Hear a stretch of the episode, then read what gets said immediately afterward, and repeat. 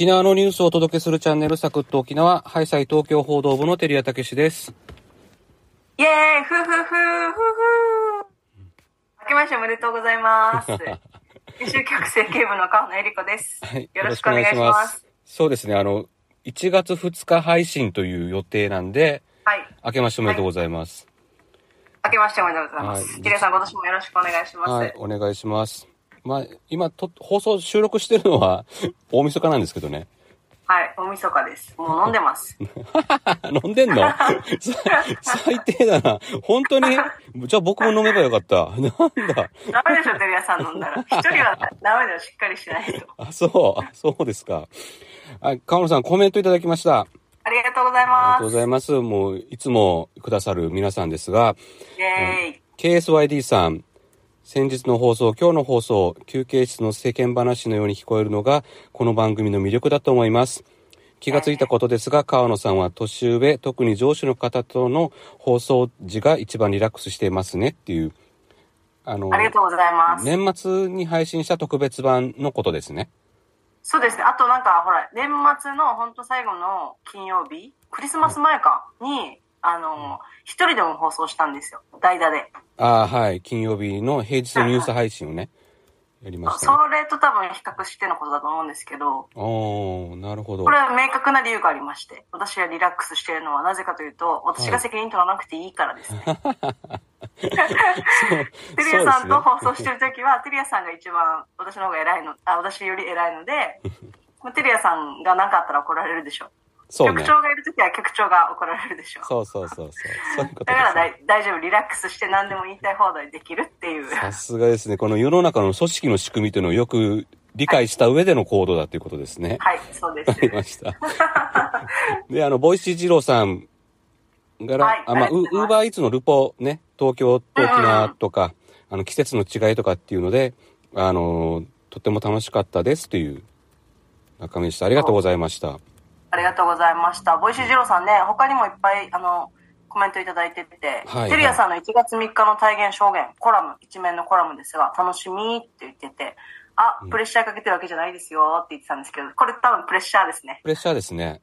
あの、本当にだから僕、1月2日から出勤しないといけなくて、コラム書かないといけなくて、うん。あの、結構、あれなのに、憂鬱な、憂鬱まではいかないけれども、何かしら変なモヤモヤを抱えながら年を越してる感じなんですよ。わかるわかる。なんか、手放しで、なんか解放はできない感じですよそうね。そうそう、どう、どうしようかなと思いながらずっとなんか頭の片隅にそれがあって、い今でも時間があれば、あの、ネット調べたり本読んだり、この、全国誌開いたりとかして、何かネタないかなみたいな感じなんで、なるほど。じゃあみんな楽しみにしてますので、ぜひよろしくお願いします。そうですね。とりあえず今の段階ではネタはあり、思いついてませんということで、お願いします。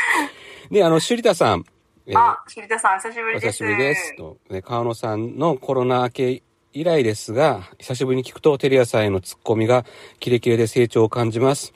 あもちろんニュースの解説もわかりやすいですよ。ゆっくり休まれて、また来年も楽しいお笑いではなく、記事を聞かせてくださいと。いただきました。ありがとうございます。川野さんの成長が見て取れるというふうに。ね。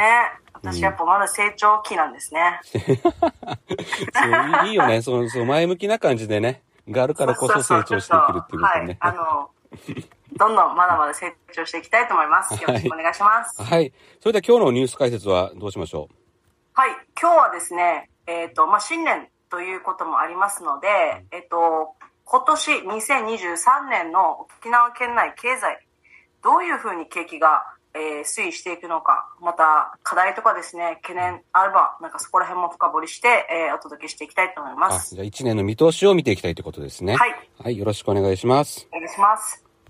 まずは沖縄タイムスの記事を紹介します。2022年の県内経済は新型コロナウイルスの行動制限がなかったことなどから観光や個人消費の需要が回復し景気の持ち直しが見られました。県内の5人の専門家による景気予測では2023年はさらに景気が持ち直す見通しとなっています。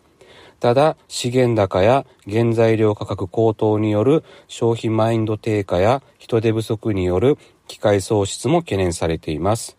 景気の回復基調を維持するには、生産性向上による利益確保や、従業員の賃金上昇を実現できるかどうかが鍵となりますという記事でした。はい。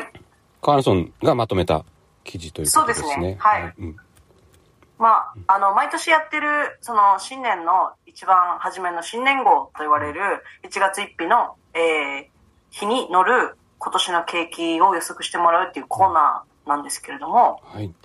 それの、まあ、原稿をですね、県内のその専門家の方々からいただいて、私がこの5人の意見を総称、まとめると、こういう感じよねっていうのを書いたんです。はいはい、取材したってことで、うんうん。でこの5はい人の専門家っていうのは、どなたですか、えっと、日本銀行の橋店の飯島支店長と、んえー内閣府沖縄総合事務局の財務部の、えー鈴木部長、うん。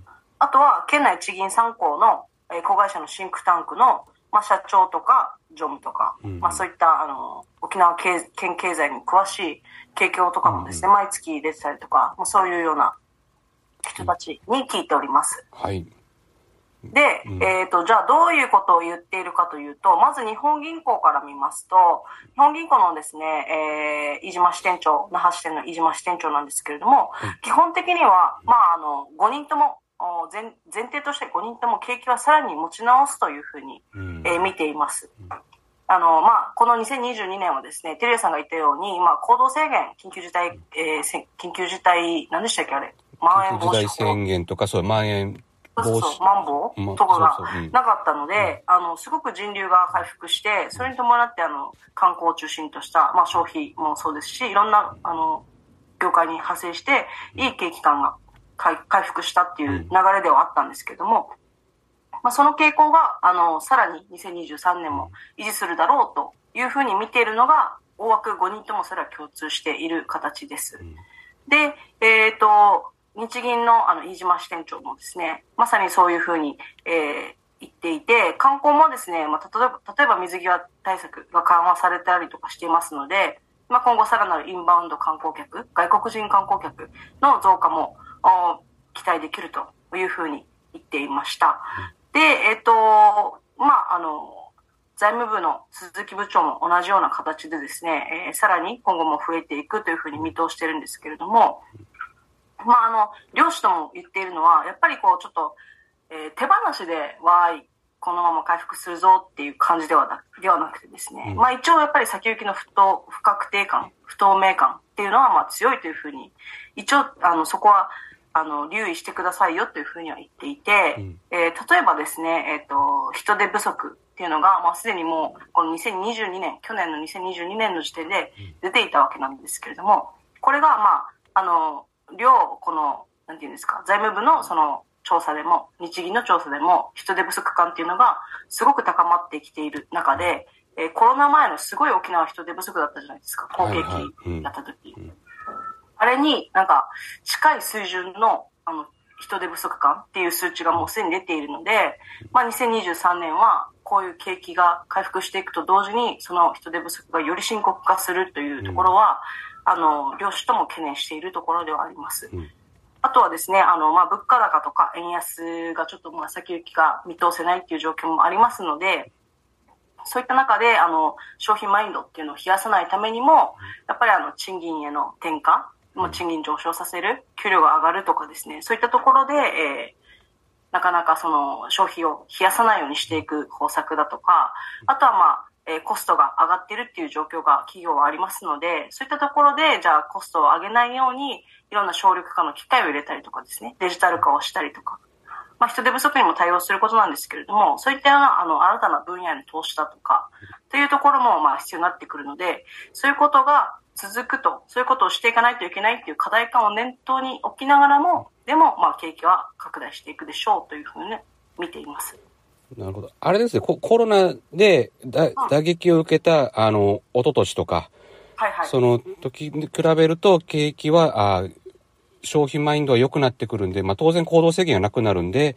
良くなりますとか、で、経済環境としてはいい方向に向かうんですが、そこにもう企業側としても課題が出てるのが人手不足だったり、資源高だったりするんで。企業としてもそういうことに対応を取らないと、持続的な景気回復というのは、のが難しいですよっていうそうなんです、そ感じでうなんですす。ね。はい。うん。で、シンクタンク 3, 3社も同じような風に見込んでいて、うん基本的には景気を回復するという風に見ているんですけれども、3社でですね、あの、とっても共通していたのが、もうウィズコロナだ。というん風な、こう、あの、言葉が共通していて、つまりあの、コロナの影響が完全に2023年、影響がなくなるとまでは言えないと、まだ。うん、なるほど。少なくとも何かしらはあるだろうと見ているわけですが、ただ、それでも今までのようにそこにちょっとあの固執されるというか、なんていうか、それによってこう行動が、範囲が狭まるとか、経済活動がすごく小さくなっていくとか、そういうことはなくて、もうコロナがあるっていうのは当たり前の状況の中、まあ経済は進展していくだろうと見ている。うんただですね、あと3社がですね、このシンクタンクの3社で共通していたのが、あの、天気図という、あの、なんていうんですか、えー、3 1月から3月はもう県内景気は晴れだよとか晴天だよとか、うそういうちょっとふわっとした絵でそのし四半期ごとの景気を天気図で表してみたっていう。うんうんうん。表してもらってるんですけど、こっちがお願いして、うん。それをですねちょっとみ並べてみてみると、えー、3社とも4月から6月はうん。曇りっていうのがあの、うん。共通してるんですよで、えー7月9月10月12月つまり年間の下半期は晴れというのが共通してるわけなんですけれども、ここら辺をちょっとなんか見ていくとやっぱり4月6月っていうのはあの、まあ、この原料高資源高円安みたいな影響であの全国なんですけれども電力会社が値上げするというふうに発表してましたよね。ああ、来年4月から上げていくっていう。そうそうそうそう。はいうん来年4月から6月期の間に、うんまあ、いくらになるかはまだ正式にわからないと思うんですけれども、それでもまあ今よりは値上げされるっていうのが、まあほぼほぼ確実だと。あ、すいません、そうです。今年4月ですね。年明けてますんで。あはいはい。うん。なので、えーそこを見越すと、やっぱり4月とか6月、この、うん。この4月6月、まあ新年度ですよね、うん。初め。は、えー一時的にやっぱり県民のこの生活というか、うん。あの、ちょっと守りに入るというか、うん。そういうところもあって、消費の回復の動きっていうのが、まあ、鈍化するんじゃないかというふうに、3社とも見てまして、なので、ちょっと曇りというふうに表現されているんですが、まあ、夏以降、やっぱり沖縄の観光を含めて、あの、盛り上がるのは一番夏以降なので、はいはい。うん。7月、9月っていうのはまた晴れに戻るっていうふうに見通していました。なので、まあ、えーこのままですね、えー行くと、まあ、景気の回復っていうのは確実なんですけれども、この電気料金がいくら上がるのか、それが、まあ、4月からの新年度なので、いろいろ入りような時期だと思うんですよ、お金が。うん、確かにそうですね。うんその時に、あの、どれぐらい上がるのか、それがどんだけのその沖縄経済とか、まあ、県民のこの消費っていうところに影響していくのか、また夏以降の沖縄観光がどれぐらいのこう、えー伸びが見込めるのか、みたいなところも、まあ、今年はちょっと注視して見ていきたいなと思います。わかりました。結構喋りましたね。はい。おーすごいですね。じゃあ、はいもう、じゃあその通りになれば、もう川野さん当たりということで。そうですね。当たりだったらなんかあるかな。来来年ちょっと確認しましょう、もう一回。はい。やってみましょう。はい。はい、ありがとうございまし。た。はい。はい、エンディングです。お疲れ様でした。お疲れ様でした。はい。えー、まあ、1月2日配信で、僕らとしては初めて、新年初めての放送ということなんで、えっ、と、やっぱ年始めなんで、抱負を聞きましょうかね。抱負ですね。私の抱負は、あの、まあ、すいません。2022年、こうやって抱負を言った時に、ゴルフって言ったんですよね。うんけ結構なんか、あのーあれでしたよね。自信がありげに言ってましたよね。やりますよ、はいみたいな。うん。はい。で、いろんな飲み会でもこう、豪語しちゃったんですよ。やりますって。はい、そうなんだ。リアルでも。はい。なので、ネタじゃなくて、本当にやろうと思ってたんですけど、はい。うん本当になんか冗談じゃなくて、本当に一回も言ってなくて、それは、それどういうことですか？なんで？打ちっぱなしすら言ってなくて、本当にこの私のなんか、なんていうか、口から出任せ感すごいなって反省したので、はいやもう今年こそは絶対ゴルフやろうと思って。あ。あ、本当そうですね。なんか、そういう人の今年一年の景気予測ってどうなんだろうってことにもなりますからね。そうそうそう。こんなことの言うやつ信じられるばってなるじゃないですか。そうそうそう。あなので、ちゃんとやっぱりゴルフしようと思って、で、え？ちょっとまだあの、冬のボーナスを私今使ってないので、それをまずゴルフの備なる品ほど。あ、いい心がけですね。へに、ーあの、あるじゃないですか、いろいろなんかいっぱい買わないといけないじゃないですか、ゴルフって。そう。え、なんか持ってはない、クラブとかは持ってるんですか？何本かもらったんですよ。ああ、なるほどね。まあ、なん、でもこの、何本必要かわかんないけど、で、何番目のなんかあるじゃないですか、こう打つやつ。何番目のもらったのかもちょっとわかんなくて。で、一応 なんかもらって車には積んでるんですけど、これを持って、あと足りない、なんていうんですか、この道具をちょっと見繕ってもらおうかなと思って。そうですね。多分ですね、河野さん、ゴルフのうん。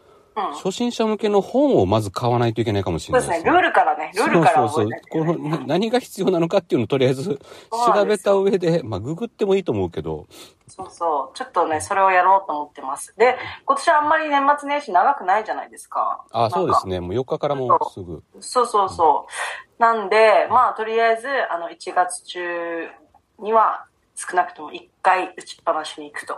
ああ、これね、あれした方がいいです。誰かと行った方がいいと思うんで、はい。その、暴君局長、そうですね。防寒局長に1回ちょっと連れてってもらい、まあ、しょでも忙しいかな大丈夫かう。な？忙しくないよ、大丈夫。だからそう、そういうこと言うから暴君みたいな対応すら されるんでしょ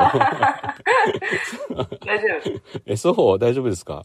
とまあ、とりあえずねうん、相談してみて。でも、はいやりたいって言っ後輩がやりたいって言ったら大体先輩喜んで教えてくれるからね。皆さん。でも、栄作さんはどっちかっていうと、もう俺に聞かずに、なんかちゃんと金払って、ちゃんとプロに最初習えみたいな感じああ、ゴルフレッスンに通いなさいと。そう。変ななんか癖がついてもよくないっていうあ。そうね、基礎はね、ちゃんと学んだ方がいいと言いますね。とりあえず、その、その、何番の、なんていうんですか、あれ。あれ、なんていうんですか、バットじゃなくて、なんていうんですか、パット？ウッドだったり、ドライバードライ。バー、うアイアン？あ、クラブ、ゴルフクラブ。あ、じゃあ、そ、その、そっちかよ。全体の総称の方ね。全体の総称の方。ゴルフクラブを、まず買いに行くところだけは付き合ってもらおうかなと思います。あ僕そうですね。ほ、本当にまずいですね。い、い、今これ収録終わったら一回ググった方がいいですよ。そうですね。本当にゴルフのこと知らないんですけど、はい、勉強したいと思います。わかりましした。た。はい。はい。えー今日もお聞きくださりありがとうございました。ありがとうございました年末年始の特別版は明日も続きます。で明日もお聞きください。よろしくお願いします。します。